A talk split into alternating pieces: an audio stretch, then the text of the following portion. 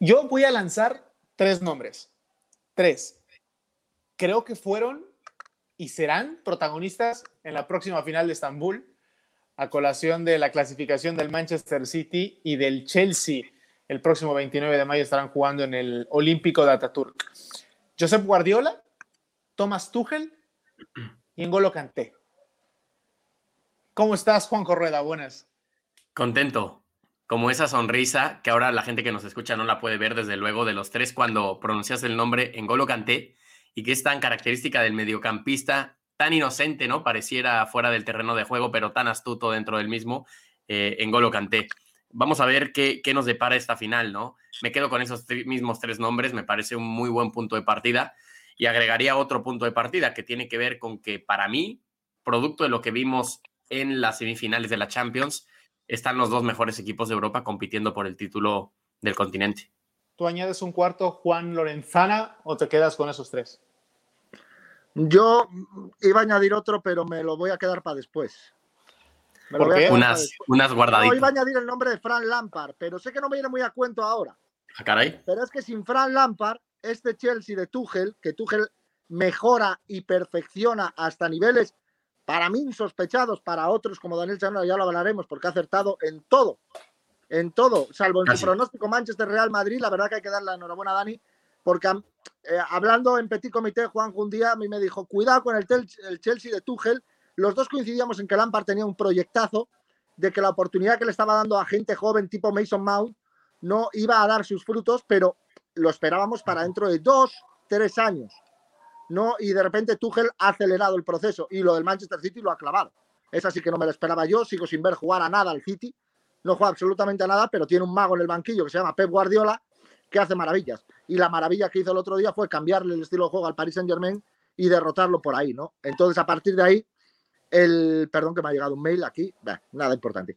Entonces, a partir de ahí, el, eh, la final es de Dani Chanona, a pesar de que la apuesta del Madrid no le salió, ¿no? Pero yo añadiría el nombre de Fernando Lampard porque sin esa oportunidad que le dio en su momento a los jóvenes del Chelsea, yo creo que este equipo no hubiera carburado igual si tiene a otro hombre en el banquillo, ¿no? Y creo que es una figura que sea, por resultados no le estaba saliendo bien la temporada regular, pero creo que se ha olvidado muy rápido que fue él el que puso a los chavales a jugar, ¿no? Igual que en el Barcelona de Fran Rijkaard y de Pep Guardiola, nos acordamos de Luis Van Gaal cuando puso a Xavi Hernández a jugar en el medio campo del Barça, y Andrés Iniesta, pues esto creo que es eh, de recibo darle el crédito que se merece Fran Lampard.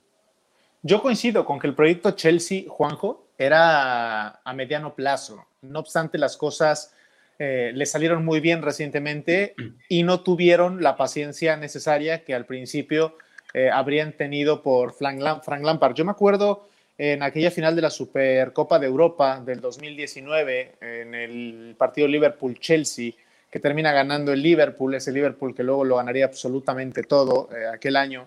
Em, recuerdo haber visto al Chelsea y decir, aquí hay chavales que suenan muy poco, pero que tienen mucho talento y un equipo que era muy atrevido. Intentaba Lampard eh, hacer lo que hoy ha perfeccionado, como bien dice Juan Tuchel, ¿no? Ser un equipo látigo, un equipo eh, resorte, un equipo que tiene una velocidad, una explosividad, una contundencia que no necesita tampoco pavonearse demasiado para ser un equipo efectivo. Eh, sí es cierto que el temperamento de Tuchel viene a darle ese empuje a un Chelsea que me da mucho gusto que vuelva a estar en una final de Champions, porque ha tenido años muy buenos. No obstante, la Europa League a nivel mundial eh, no tiene el foco que puede merecerse y que incluso le dan algunos países aquí en Europa. El Chelsea gana la Europa League, el Chelsea viene también de ganar hace unos años la Premier League, eh, es decir, es un proyecto que sí, construido a base de dinero, eh, no obstante que rinde frutos cada dos, tres años. Es un proyecto que se ha mantenido así desde la llegada de Abramovich eh, como máximo accionista del Chelsea, a diferencia del, Manchester City, ¿no? que es un equipo que ha tenido que recurrir, señores, al misticismo de Pep Guardiola para poder sacar este proyecto a flote, porque no sé si estarán de acuerdo y ahora quiero escucharte, Juanjo, y luego Juan, eh, tanto de un punto de vista como del otro. El Manchester City, tengo la sensación de que si no fuera por Pep Guardiola, probablemente hoy ni siquiera estaría peleando posiciones europeas con los jugadores que ahora tiene. No es que sean malos, es que son buenos, pero es que Pepe es muy bueno y creo que ese es el salto diferencial por el que ha invertido el Manchester City tanto dinero en cinco años y que ha confiado en, Guardiola. Pero uno es un, equipo de autor y el otro es un equipo que ha tenido continuidad. Hoy creo que mejor grupo es el Chelsea, pero mejor equipo, liderado desde, desde el banquillo por Guardiola, para mí es el, Manchester City, más trabajado al menos, más, eh, más pulido. ¿Coincides, Juanjo? Sí, coincido con la radiografía de ambos, ¿no? Y hay que recordar que este proyecto del Chelsea, que evidentemente eh, se señala por lo que costó, inicia un año antes, en un año muy convulso desde las finanzas del, equipo Blue, donde eh, se le castiga de una manera, eh, mediante una sanción administrativa, no puede fichar, empiezan a emerger jóvenes más por necesidad que por opción, y, ese proceso con los jóvenes, incluso gente que Frank Lampard conocía en la segunda división inglesa antes de dirigir al Chelsea, lo inicia el mismo ex mediocampista inglés y capitán de, del Chelsea. Luego vienen los billetes y quién diría lo que son las cosas y, me hace recordar lo que decía Juan, ¿no? Parece que este Chelsea no está hecho para los proyectos planos de un crecimiento sostenido. Parece que tienen que venir una montaña rusa y una revolución porque el peor momento de Frank Lampard viene cuando llega el dinero otra vez a las arcas del Chelsea, sale a invertir y esto evidentemente se traslada a una presión que no tenía, a una exigencia igual y eh, eh, fuera de toda naturaleza por el proceso natural que llevaba viviendo el equipo y luego viene Tuchel, ¿no? Yo reconozco mucho a Lampard, pero creo que sin ese lavado de cara em, este equipo no estaría aquí y, así lo ha sido el Chelsea en la Copa de Europa en los últimos años, ¿no? Eh, y la parte del Manchester City estoy completamente de acuerdo, me parece Pep Guardiola un tipo al cual aquel que no le gusta siempre espera su, tropiezo para patearle la cabeza y si me perdonen esta imagen igual y tan violenta, pero no sé, creo que Pep Guardiola polariza mucho, ¿no? Eso en cuanto a un termómetro entre quien no, lo, no, no, le gusta que le vaya bien y aquel que, que lo ve pues como parte de un credo futbolístico. Y ahora hay que encontrar el justo valor, porque si bien es cierto, Pep Guardiola es un pedazo entrenador y tiene un equipo no solamente jugando muy bien, sino sabiendo competir y con cero fragilidades realmente, la realidad es que también ha venido todo esto acompañado de un músculo eh, o una inyección eh, económica de casi 800, 900 millones de euros, ¿no? Entonces, sin ese matiz, el gran Pep Guardiola, y no es por hacerlo menos, seguramente eh, no, no, podría explotar este equipo que, como dices tú, Dani, es curioso, ¿no? Ha pagado muchísimo dinero también porque es el Manchester City. No tiene las grandísimas figuras que uno pudiera apuntar cuando pensara en los mejores futbolistas del mundo en este momento, pero que por algo ha invertido. Y equipo que se le invierte, hay que exigirle, y si no, que le pregunten ahora a su rival, el Chelsea. Juan, yo quería preguntarte, eh, eh, eh, más allá de que ahora opines o, no al respecto, ¿por qué la imagen de Pep Guardiola, desde tu punto de vista, polariza tanto en España? Porque voy por lo siguiente, si un técnico, entendamos que vamos a guardar las dimensiones, ¿correcto? Pero voy al siguiente ejemplo para ayudar a tener una dimensión sobre esto. Si un técnico mexicano dirigiera un equipo finalista de la Europa League, eh, también porque son incipientes en el mercado internacional, pues es probable que México vuelva a ese equipo protagonista durante esa semana porque su entrenador puede aspirar a hacerlo campeón por primera vez. Ejemplo, Leganés y el Vasco Aguirre. Supongamos que llegan a la final de Europa League. A partir de entonces nos hubiera interesado más la figura del Vasco como entrenador mexicano en el extranjero. Pero, pero no pasa eso con Pep Guardiola. Es un hombre que se ha ausentado 10 años de una final de Champions, que sí no ha ganado la orejona desde que la ganó con el Barça, que ha estado en tres semifinales consecutivas con el Bayern y no pudo avanzar hasta ahora, que está haciendo historia con el Chelsea, pero con el Manchester City. Pero tal parece, por lo que yo escucho en la prensa, Juan, que que, a Guardiola, que Guardiola importa poco en el fútbol español y me parece muy injusto porque se habla de es una final inglesa y tenemos nuevamente a dos equipos ingleses, pero nadie habla de la figura del entrenador catalán, del entrenador español que muy probablemente algún día va a dirigir a tu selección. Es decir, todos los medios le pasan por encima la figura de Guardiola y me parece muy desgraciado. ¿Por qué? Mira, primero decir que ojalá Pep Guardiola dirigiera algún día a la selección española. Eso ya de, de base. Segundo, decir, te lo voy a explicar muy fácil. La pregunta es directa y la respuesta más directa todavía. En España el 70% de la gente es del Real Madrid. Entonces, Guardiola gana con el Barcelona. Gana de qué manera, humilla de qué manera al eterno rival, al grande, porque el Bar en el Barcelona sigue habiendo y Guardiola quitó un poco eso, pero todavía queda mucho ramalazo de una enfermedad muy grave que se llama madriditis aguda. Siempre han estado a la sombra del Madrid. Y Guardiola los puso por encima durante un tiempo. Y eso en la afición madridista causa mucho recelo. Mucho recelo. Se escudan en que no siente los colores, en que habla de Cataluña como un país. Se escudan en eso, pero no tiene otra explicación más allá de que la mayoría de la gente es del Real Madrid que molesta mucho que un entrenador, encima catalán, puro y duro, como Pep Guardiola, haya creado el mejor equipo de la historia, si no el mejor, uno de los tres mejores equipos de la historia del fútbol, junto probablemente con la Brasil del 70 y el Milan de Saki, ¿no? que es por cierto del que hereda Guardiola luego todos esos conceptos que tiene ahora, ¿no? Y por eso mismo Pep Guardiola en la prensa española no importa lo más mínimo, es más, si cae, mejor. Pero te voy a decir más. También en el ejemplo que tú me ponías del vasco es cómo se ve la percepción en España del, del español que está fuera. No, no solo pasa con Pep Guardiola. Yo recuerdo cuando David Silva se va al City. No, yo estuve el primer partido que jugó, que lo jugó contra el Valencia, yo estuve en el campo. Estaba yo de vacaciones en Liverpool y me acerqué a Manchester a ver el partido contra el Valencia. Y allí lo recibieron con honores, con tal, con todo lo que quieras. Aquí en España pasaba de importar. Da igual que un español se vaya al extranjero, se va a hablar de él, se va a comentar si hace buenos partidos, pero no nos da igual. Nos da igual. Somos muy desapegados para eso. No, si se llamara Silviño y viniera de Brasil haciendo cuatro toquecitos, le daríamos cinco balones de oro, pero como se llama David Silva o como se llama Andrés Iniesta y lleva el pelo normal y habla normal y no tiene, decía Julio Salinas, un ex delantero español, que dice si Iniesta se llamara Iniesta Koff y llevara el pelo teñido de rubio, tendría cinco balones de oro. ¿No? Entonces es lo que pasa con la figura del deportista español fuera de, fuera de las fronteras nuestras, que no se le valora y tampoco se le da importancia, porque también es verdad que futbolistas o deportistas españoles, entrenadores en este caso, españoles en el extranjero, hay muchos, ha habido muchos, sobre todo en una época más reciente, ¿no? Y creo que eso eh, ha jugado en contra de nuestra, entre los cuales me incluyo, de dimensionar la importancia que tiene de que un jugador español haga carrera y haga maravillas fuera de nuestras fronteras, ¿no? Cosa que en México, como la exportación es menor a día de hoy, claro.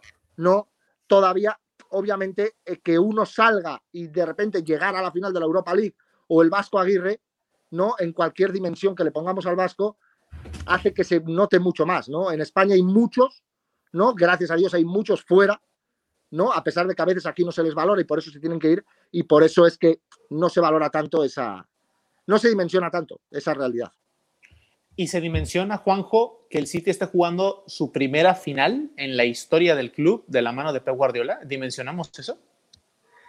Yo, yo creo que no. Yo creo que antes es esa sensación de alivio de decir, es que ya tocaba, ¿no? Em, vamos a ver, proyectos como el del City o el del PSG, año con año se vieron señalados por... Eh, eso es una relación lógica, ¿no? En el juicio de, de la gente cuánto invierto y hasta dónde llego en donde importa llegar, que en este caso sería em, la, Copa de Europa, independientemente de los logros locales, que evidentemente en Inglaterra siempre han sido pues mucho, mucho más remarcados que, aquellos que se puedan conseguir en Francia.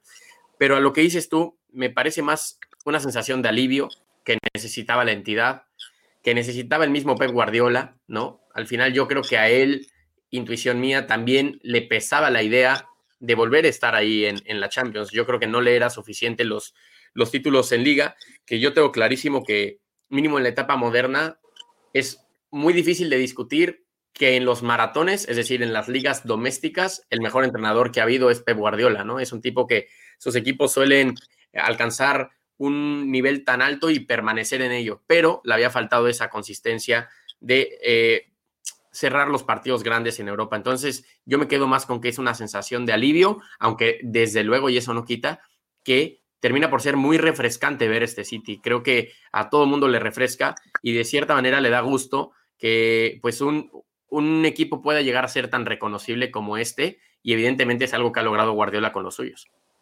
No me, no me gusta nada, lo sabéis, me conocéis, ser resultadista. No, eh, a mí Pep Guardiola decir que fracasa año tras año por no llegar a la final de la Champions me parece un sacrilegio. O sea, un tipo que cambia la mentalidad del Bayern de Múnich en tres años. Con todo lo difícil que es eso. Lo Juan, pero lo necesitaba, Juan. No, sí, estamos de acuerdo en que lo necesitaba, correcto, por la inversión, como bien has mencionado, y con todo el dinero que ha puesto el Manchester City. De hecho, él le daba las gracias a, a Abu Dhabi, ¿no? Y de gracias porque me habéis permitido tener mimbres para yo poder hacer mi trabajo como mejor sé. No, en eso estamos de acuerdo. Pero no se puede valorar un entrenador porque un día entre la pelota, le peguen el palo. Ayer, si Benzema mete, o sea, si Benzema mete la que para Mendy, igual estamos hablando de otra película. ¿No? Y no por eso vamos a valorar el temporadón milagroso que ha hecho el Real Madrid. ¿No? Y no por eso una temporada es buena o es mala. Esas son más las sensaciones y lo que te genera. Y yo veo al Manchester City y es un milagro, porque como bien decía creo Dani antes, cuando parece que no, que dices, igual le falta algún jugador, igual le falta tal, igual, igual le falta cual, de repente en partidos importantes consigue esa solidez, de repente el equipo encuentra una identidad, guste más o guste menos, ¿no? Y de repente Pep Guardiola se convierte en absolutamente diferencial. Ya lo es sin llegar a la final de la Champions. Imagínense llegando a la final de la Champions. Es la primera final, como bien dices, de la historia del Manchester City. Creo que eso todavía no se dimensiona bien. Yo mismo no me acostumbro. El año pasado Paris Saint Germain, este año Manchester City. ¿Qué está pasando? ¿No? ¿Qué está pasando? Pues hay otros equipos que ni huelen Europa. Veas el Milan y tiene siete, ¿no? Entonces, algo ha cambiado, algo ha cambiado, el dinero se ha apoderado de todo, ¿no? Y obviamente estos proyectos que vienen de años atrás, ahora ven recompensado su esfuerzo. El Chelsea, mismamente, con su segunda final de, Copa de Europa. Creo que, que, el Chelsea, señores, sí, en 2012 la juega, la gana. Y, Roberto Di Matteo. Con Roberto Di Matteo, sí, sí. Eh, el Chelsea también tiene clasificado a su equipo femenino en la final de la Champions League. Entonces, ojo, juega esa final con el Barcelona el 15 de este mes, si no me recuerdo, pero tiene el Chelsea al varonil y al femenil en, en, la final de la Champions. Decías algo bien importante, ¿no? Sobre cómo valorar la temporada de los equipos independientemente del resultado. Y aquí quiero hacer un paréntesis porque me quedaba con la sensación de, de que el Real Madrid llegó mucho más lejos de lo que el club mismo se esperaba. Y creo que Zidane esta temporada volvió a dar muestras de su crecimiento como entrenador y consolida eh, su imagen como gestor de vestuario. Eh, me parece que haber conseguido llevar al Madrid a una semifinal de Champions de la manera en la que lo llevó, porque atención, eh, la ruta del City finalista fue ligeramente más asequible que la ruta que transitó el Real Madrid desde la fase de grupos hasta llegar a una semifinal. ahora mismo creo que la imagen del Madrid fue caricaturizada la noche del partido frente al Chelsea por actuaciones paupérrimas de Sergio Ramos, de Hazard, de Casemiro, pero también producto de un desgaste físico y mental, ¿no? Pero creo que al Madrid, em, sin ser yo partidario de sus colores, hay que ponerlo en su justa dimensión y vuelvo a demostrar por qué es uno de los grandes de Europa, independientemente de la eliminación. ¿eh? Y a Zidane colocarlo allí donde se merece como uno de los mejores técnicos de esta temporada, que a mi, a mi consideración, señores, fue una de las temporadas, y no es la que más, eh, mm, de las más aburridas de la UEFA Champions League. También si le sumas aparte el factor de, la gente y de dónde se significaron ciertos partidos que no tenían pues una cierta lógica natural, creo que de ahí suma mucho. Y yo estoy de acuerdo con lo que dices de Zidane. Vamos a ver, eh, a, mí me deja la sensación de que ha sido su mejor temporada como entrenador, ¿no? Un tipo que ha, sabido aprovechar y tirar de cualquier cantidad de recursos, producto de lesiones y otro tipo de, inconvenientes de la temporada. Eh, sí, realmente eh, el paso del Madrid, de este Madrid en la Champions, más allá de la exigencia natural, es bueno. Me deja esa sensación y me deja también la sensación de que simplemente no le alcanzó para competirle al Chelsea. O sea, que le han pasado por encima y no por un tema de, mm, de amor a la camiseta, entrega. Yo diría que por un tema de intensidad, de estado físico y de talento ofensivo, ¿no? Por esos tres factores. Pero ante eso, eh, creo que se le escapaba un poco de las manos a, Zidane eh, las posibilidades de, maniobrar. Detalle que a mí no me gustó de Zidane, que también es difícil juzgarlo después de que haya pasado el partido, pero el hecho de apostar por Hazard en un partido así cuando el tipo no te ha dado muestras desde hace un año, un año y medio, creo yo que era más fe ciega en lo que Hazard puede llegar a ser en el Madrid a lo que realmente te pueda demostrar que, ha venido haciendo en los últimos días, ¿no? Correcto, eh, eh, estoy totalmente de acuerdo en lo de Hazard. Creo que Zidane se equivoca gravemente frente al Chelsea. Más allá de valorar la temporada en su justa medida, eh, la temporada es espectacular, repito, del Real Madrid. Es increíble que con ese equipo esté compitiendo a la Liga y haya competido a la Champions. Es increíble, absolutamente increíble. O sea, es que otros años, o sea, el Madrid no pasaría, bueno, fase de grupos porque la pasa siempre en esta época, ¿no? Pero de octavos de final no pasa, ¿no? Pero es verdad que colocar a Hazard, sacrificar a Vinicius de carrilero derecho y luego poner a Sergio Ramos, que eso puede estar más en discusión porque sabemos la figura que es Sergio Ramos, ¿no? Pero si tú no estás bien físicamente, como Hazard y como Sergio Ramos, jugar contra un Chelsea que juega al 200% de velocidad es suicidarte. Suicidarte. Y luego, más lo que decía Daniel, más el cansancio físico de ciertos jugadores tipo Casemiro, Cross, Modric, que es que no los rota ni queriendo. No los rota ni queriendo. El otro día contra los Asuna vimos en el campo a un Antonio Blanco. Eh, Antonio Blanco se llama, ¿no? Antonio. Sí. Qué jugador, ¿eh? Antonio Blanco, espectacular. O sea, a mí me dejó maravillado. Me lo había avisado un amigo mío, me dice, fíjate en el chaval ese porque es buenísimo, me dejó maravillado. Obviamente, ponerlo titular en una semi de Champions cuesta mucho, pero igual al lado de Casemiro tenía que haber jugado, ¿no? Desde luego más potencia física tenía. Hoy, em, desde luego, la, prensa en España reconoce que el Madrid nada tuvo que hacer frente al Chelsea.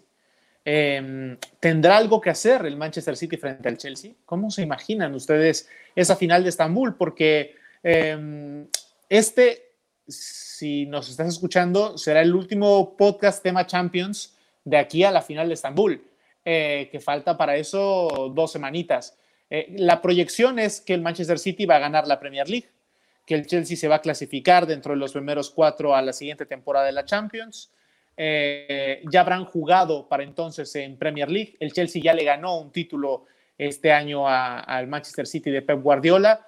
Con todos estos ingredientes, eh, aparentemente el Chelsea y el Manchester City también libres de lesionados. Eh, ¿Cómo te imaginas, Juanjo, la final del Olímpico de Ataturk? Yo le tengo muchísimas ganas a esta final. De verdad, como les diría que como hace mínimo unos dos o tres años no le tenía a una final de la Champions porque creo que son dos equipos que, número uno, se conocen muy bien, incluso el que parte como, pues no como favorito, sino como ligeramente en posición inferior, ya le ha tomado un poco la medida al, Manchester City, como tú le ganó un, título oficial. Y aparte son dos estilos completamente opuestos, ¿no?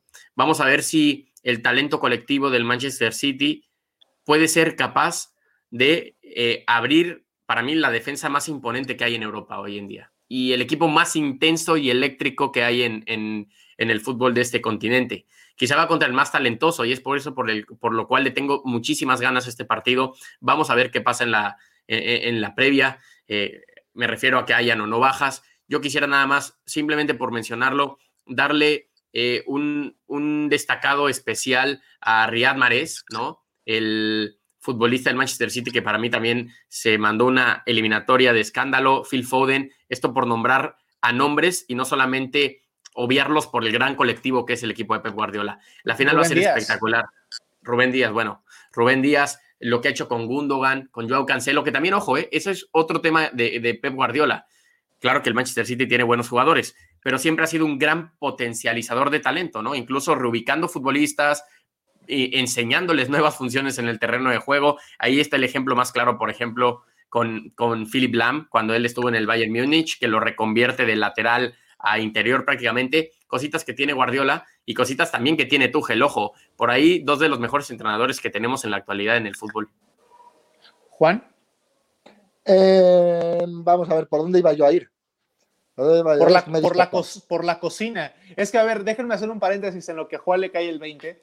No, no, ya, ya, este, ya supe, ya, dale, supe, ya supe. Dale, dale, dale. Ya supe, ya supe. No, no, no, muy fácil. Muy fácil. Yo, eh, Chelsea City, oigo a priori los nombres y no.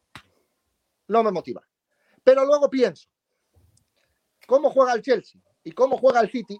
Y ese choque del que hablaba Juanjo, ese choque de estilos brutal, ¿no? Tan diferente, me apasiona.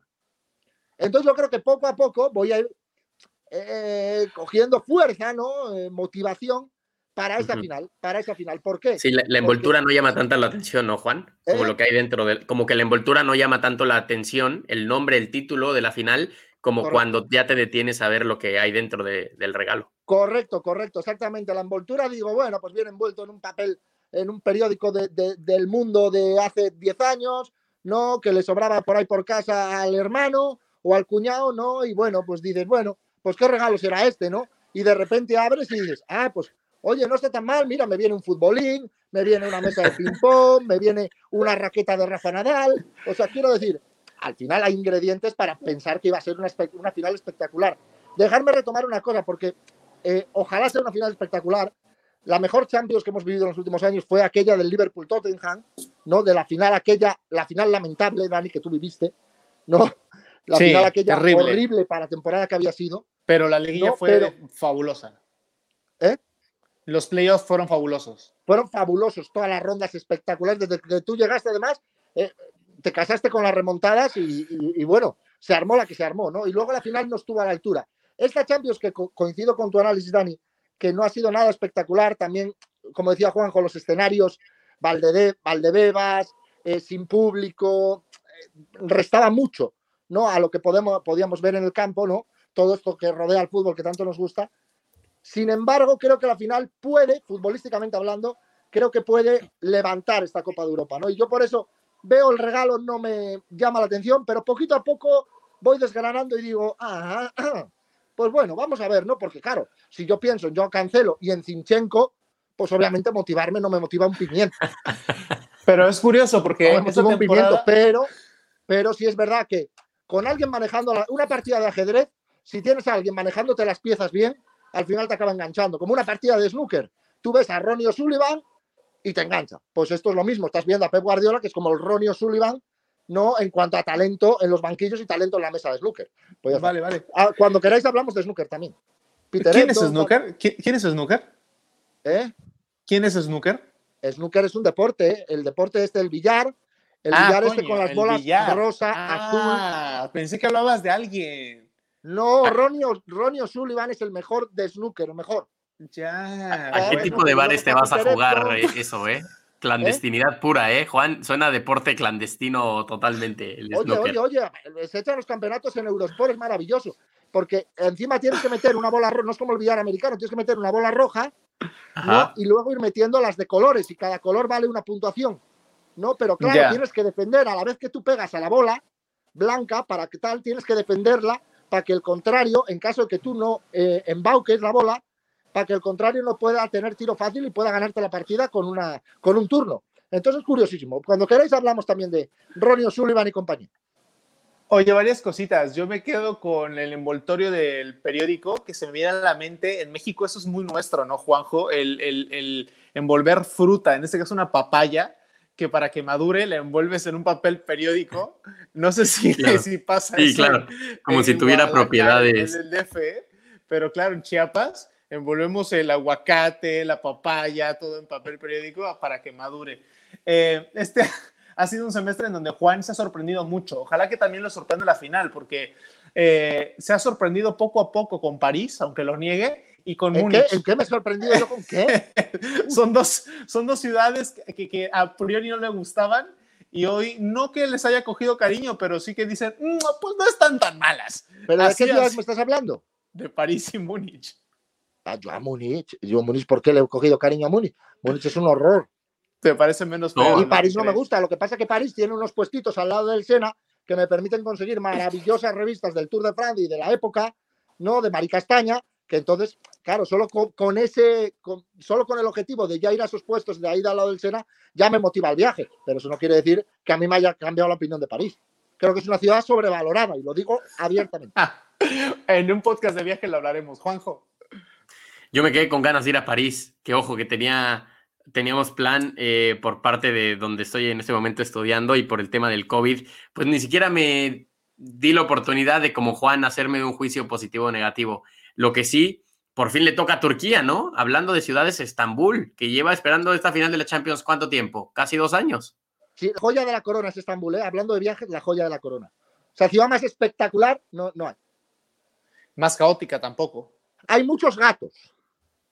Muchos gatos, porque eh, hace muchos años, muchos años, los barcos, porque es un puerto, el, el, el, Bósforo tiene uno de los puertos más importantes de, de la Europa del, del Este, em, por su conexión también práctica con el Medio Oriente, que puede llegar a tener el lado asiático, sobre todo de, Estambul. Y había muchos barcos, lo sigue habiendo, pero en su momento los barcos llevaban gatos, muchos gatos, porque eh, había ratones. Entonces la mejor manera de poder evitar plagas de ratones en, en, los barcos era pues que los gatos hicieran su trabajo. Cuando llegaban los barcos al puerto, los barcos eh, eh, bajaban las anclas y se bajaban no solamente los tripulantes de carne y hueso y humanos, sino también los gatos. Y los gatos empezaron a, a quedar en Estambul y hubo un momento en el que Estambul adoptó a los gatos como hijos pródigos y hay muchos gatos en Estambul, la gente cuida de los gatos callejeros de Estambul, la gente alimenta a los gatos de Estambul y hay más gatos que perros porque hace también 200, 300 años, cuenta la leyenda, hubo eh, un gobierno que, no, gustaba de los perros, entonces se llevó los perros a una isla eh, de Turquía y, y, como especie de exilio para los perros. Entonces adoraron a los gatos y eran los perros y los perros los dejaban ahí y dejaban que se murieran de hambre los perros o que se mataran entre ellos. Es por eso que en las calles de Estambul hay muchos gatos y sí es cierto que hay muy pocos perros callejeros. Bonita yo, historia, yo de un poco hecho, triste los, también. Sí, sí.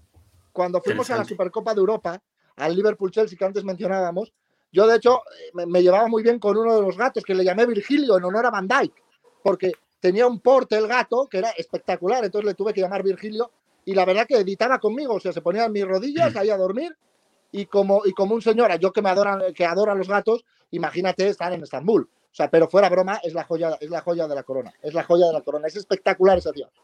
Y hablando de gatos, me hiciste recordar Alicia en el País de las Maravillas, donde el gato decía, siempre llegarás a alguna parte si estás dispuesto a caminar, ¿no? Bueno, ahora ya a Estambul han llegado dos equipos ingleses que eh, en compañía de algunos cuantos meninos seguramente regalarán muy buen fútbol. Lástima que el escenario no estará tan pletórico, pero que esperemos las emociones no falten y que estemos ahí para contarlas. De buen, de buen recuerdo para equipos ingleses, hay que recordar que, uh, si no la final más famosa de la historia, no fue aquel Milan-Liverpool en Ataturk que termina ganando el Liverpool. Sí. ¿no? Entonces, de aquella manera, remontando el 3-0, los penaltis y demás, con lo cual tiene un buen recuerdo para aficionados ingleses. La, voy, voy, te, tengo que decirlo, Dani, ya me mira con la cara porque me, se, no sé si se imagina por dónde voy, pero tengo que decirlo, a mí lo único que me jode de Estambul es que me tiraron el Alice Millén del Galatasaray, el viejo estadio del Galatasaray, y no lo pude visitar, que aquello sí que era un infierno, ¿no? Y demás. Pero bueno, se acepta la final en Estambul, se acepta la final en Turquía, y a todo el que pueda ir, que vaya, por favor. Es que, Estambul, que vaya. Es que mira cómo lo conozco, que sabía que tenía que sacar el tema del Alice Millán. O sea, dije, lo, lo, no se va a quedar quieto si no lo dice. No, no, este, tal cual, tal cual. Es que no puede ser. No puede yo, ser. señores, para finalizar, pronósticos y el burro por delante. Eh, yo creo. Yo no he acertado no, ni una en esta Champions, con lo cual ya no sé para qué pronostico. Yo creo que la va a ganar el Chelsea y me pesa. ¡Hala, por, hala! Me, pesa por Guardiola, me pesa por Guardiola. Eh, ahora he cambiado la jugada, pero te voy a decir lo siguiente. Eh, es totalmente subjetivo por Juan Lorenzana. Juan Lorenzana ha llevado al Chelsea a tres finales europeas okay. y lo ha visto campeonar en una. Y yo creo que... En el último gran partido de Hazard con, el, con un club. En la Europa League. Juan estuvo en la final del Chelsea-Arsenal en la Europa League, en la Supercopa de Europa con el Liverpool eh, y ahora con, con el Manchester City. O sea, tres finales inglesas. Eh, yo creo que gana, que gana el, el Chelsea. Eh, más allá de todo, creo que hoy están mucho más motivados los chavos y, y creo que, que, um, Guardiola se va a quedar con las manos vacías otra vez. Estoy cambiando la jugada en la final, ¿eh? pero es que después de lo que vi el Chelsea en esos días, estoy muy convencido de que es un equipazo. ¿Ustedes? En la final, en las semifinales, en los cuartos, era el Manchester City, luego era el Real Madrid, luego era el Chelsea. Claro, cuando que quede campeón uno, vamos a tener que darle la razón de nuevo. Claro, ha dicho todos, no sé, dice que era campeón la cultura leonesa. ¿Tú quién crees que levante el título? Tremendo. Loren. ¿Qué pasó? ¿Qué pasó? ¿Quién gana el, el, el título? ¿Quién gana el Tú título? nada más tienes Pues una oportunidad. Para que lo gane el Chelsea. Ok. Como no acierto ni una, voy a decir que lo va a ganar el Manchester City con Pep Guardiola en la cabeza y así gana el Chelsea 3-0 con hat-trick de Havertz y nos dejan a todos tranquilos. Ok, venga, entonces tu pique es el Manchester City. Es que tú y yo, claro, lo tenemos que, terminar muy bien porque nosotros, a diferencia de Dani, solamente tenemos una, una posibilidad de acierto. Eh, yo, también, yo también me quedo con el Chelsea. Algo me dice que, el momento de este equipo eh, va a sacar de quicio en algún instante del partido al plan perfecto que pareciera ser el de Guardiola. Pero bueno, eh, yo me quedo con el Chelsea de Tuchel. Señores, nos vemos en Estambul. Bueno, bueno. bueno.